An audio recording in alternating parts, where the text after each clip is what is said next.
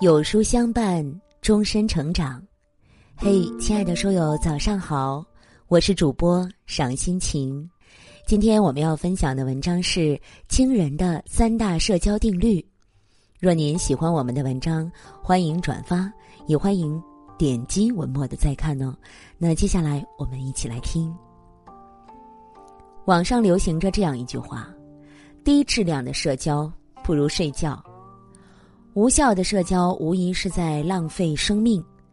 人与人之间的交往，既不能太随意，失了分寸感，也不必过度拘谨，束缚自己。唯有遵循一定的游戏规则，才会让自己越来越受欢迎。那以下三个定律看似扎心，实则道出了社交中的真谛。一仙人掌定律。心理学上有一个仙人掌定律，大意是：人们之所以把仙人掌赶到沙漠中，是因为它浑身是刺，所以被疏离，最后只好躲到沙漠中孤芳自赏。古人云：“不懂变通者，必将毁于直。”做人虽要棱角分明，但也应懂得变通。很多人认为做人要直接。说话不中听也是出于好意，于是就口无遮拦。但为人处事有时需要适当的掩饰自己的言语，才能积攒更多的好人缘儿。闺蜜素素是个乐于助人且直爽的女孩，但这种直爽有时候却让人很不舒服。一开始呢。他不仅愿意跟同事毫无保留的分享自己的工作经验，而且总是热情的帮助每个人，大家都特别喜欢这个爽朗的女生。领导也对她很重视，给了她很多项目。但慢慢的，素素因为说话太直接了，搞砸了很多合作，同事间的矛盾也加深了。才工作了半年，她就被辞退了。素素找我哭诉时，我好奇的问她发生了什么。他说，一次开会时，一个同事跟我提了相反的意见，我信心满满的反驳了他。我是做了大量的数据调查才得出这个结论的，你呢？有数据支持吗？会议结束后，那个同事再也没和素素说过话。还有一次，同事在办公室里分享婚纱照。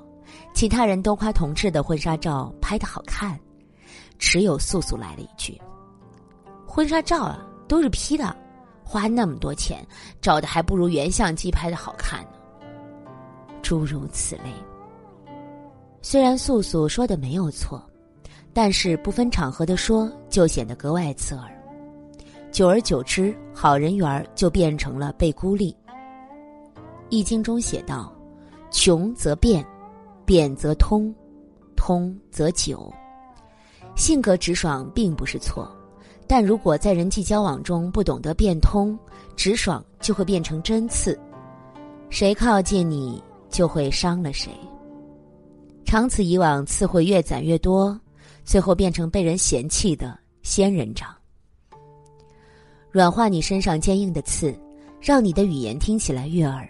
慢慢的，你会在社交场上扎根。懂得变通是一种智慧，更是一种处事良方。二，麻烦定律。网上流行这样一句话：不想被琐事缠身，那就要在承诺时有所选择。我们在对别人做出承诺时，要看看这件事是不是自己力所能及的，而不是为了讨好对方才逢请必应。同学小赵呢，是个热心肠，也是别人眼中的便利贴女孩儿。不管他是否在忙，只要别人有事相求，他便一一应允。前段时间啊，小赵公司有个刚怀孕的女同事，而这个女同事是出了名的麻烦精。她让小赵帮她办理生育津贴的事情，小赵跑前跑后，不仅邮费自己掏，就连托人请客吃饭也是自费。可是由于手续不全，最后生育金还是没能正常发放。这位女同事便到处说小赵的坏话。哎，表面上挺热情的，实际上做事儿啊一点也不用心。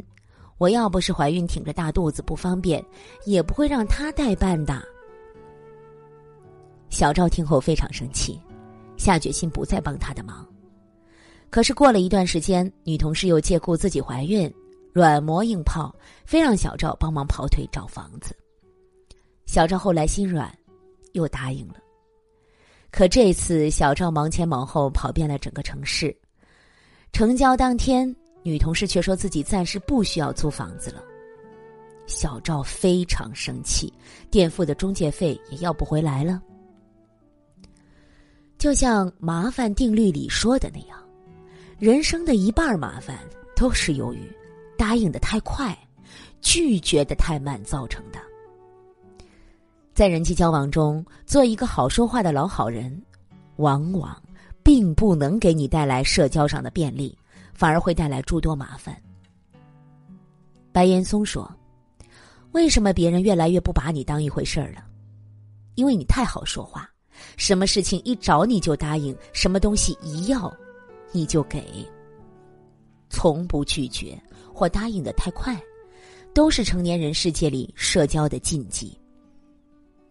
有时候懂得拒绝是人际交往中的必修课，学会说不，可以解决百分之八十的烦恼。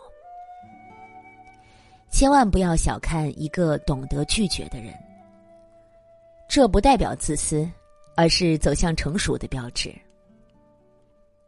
三，偏见定律。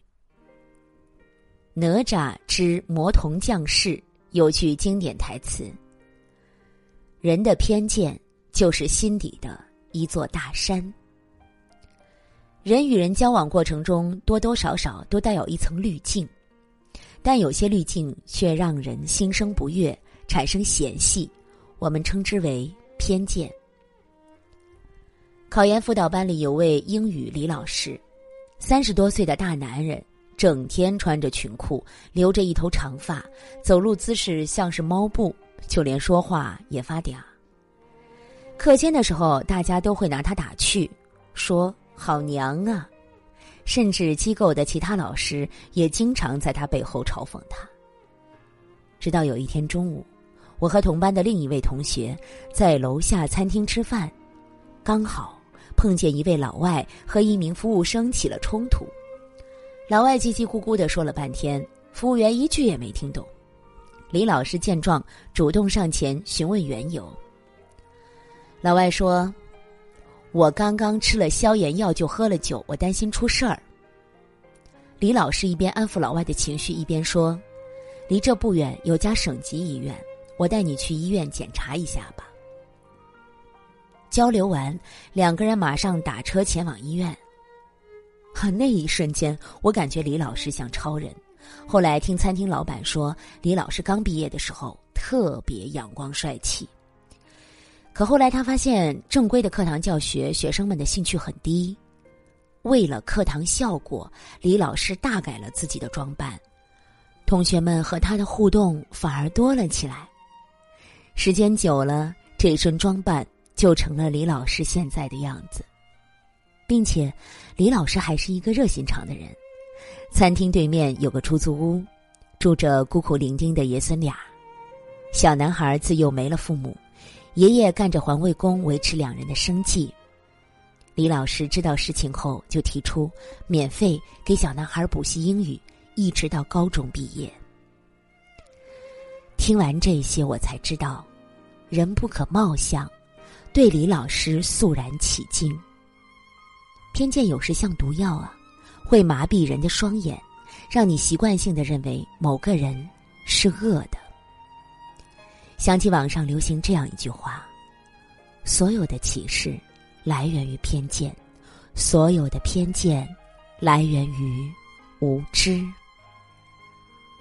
我们总是会对不熟知的事物抱有偏见，比如，看见身上有纹身的人，就认为对方是街头的小混混；一见到女司机上路，就以为他是马路杀手；同事总是独来独往，就觉得对方性格一定很孤僻。偏见源于无知。当我们遇到一个不熟悉的人或事物时，我们首先要做的不是评判，而是了解。当你深入了解之后，你会发现很多事情并不是你自己想象中的那样。因此，人际交往中撕掉偏见的外膜，才能看到更好的世界。哲学家普罗泰戈拉说过：“人是万物的尺度。”世上凡是存在着事物，都有一定的尺度，当然，社交也不例外。以上三条人际交往定律提醒我们在人际交往时不能想当然，需要认清人性的同时，又不被人性的弱点所累。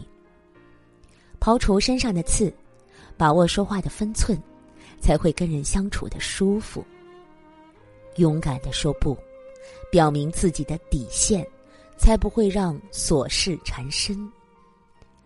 摘掉有色眼镜，避免以貌取人，才会收获更多友谊。